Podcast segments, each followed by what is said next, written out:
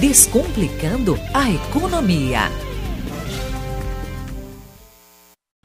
Olá, bom dia. Domingo foi o segundo turno das eleições presidenciais e de alguns governos estaduais, e muitas pessoas me perguntaram como o mercado reagiu a isso e o que será daqui para frente.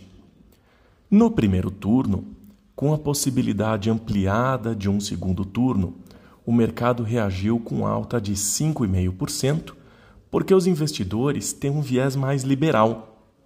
Querem segurança jurídica para investir e um controle fiscal rígido.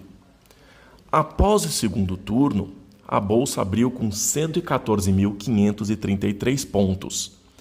Nos primeiros 15 minutos, caiu 1,84%, mas depois voltou a subir fechando em 116.037 pontos, já que houve uma sinalização de austeridade fiscal pelo novo governo.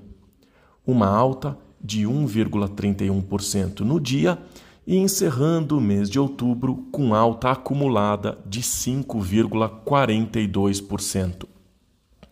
Isso não significa que foi um céu de brigadeiro as estatais como Petrobras e Banco do Brasil caíram 8,47% e 7,04%, demonstrando forte preocupação do investidor com o novo governo.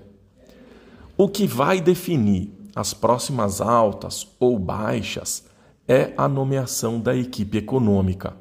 O presidente eleito não apresentou até o momento quem será o primeiro-ministro da Economia, assim como não divulgou os planos fiscais.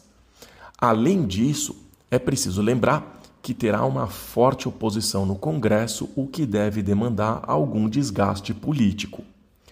Foi uma vitória apertada. Não chegou a 51% dos votos válidos.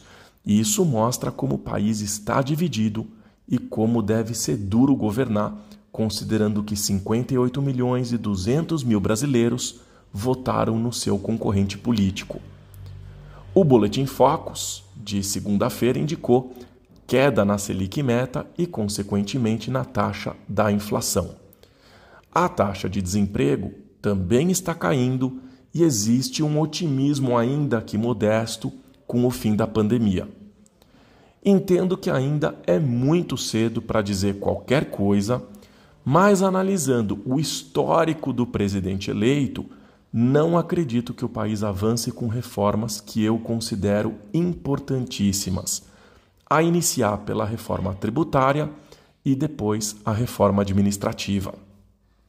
Não acredito que os investidores tenham mais segurança jurídica para investirem no país e eu imagino que a renda fixa deva remunerar bem o capital afastando o investidor do risco do mercado de capitais, o que particularmente considero ruim. Para o especulador, no entanto, é um bom momento porque acredito que teremos altíssima volatilidade no mercado. Vamos ver. Só o tempo vai nos dizer o que será da economia brasileira.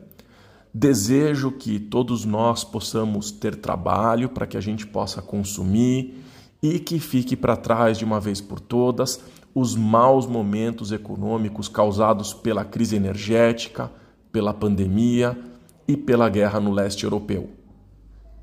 Desejo uma ótima semana e até o próximo quadro.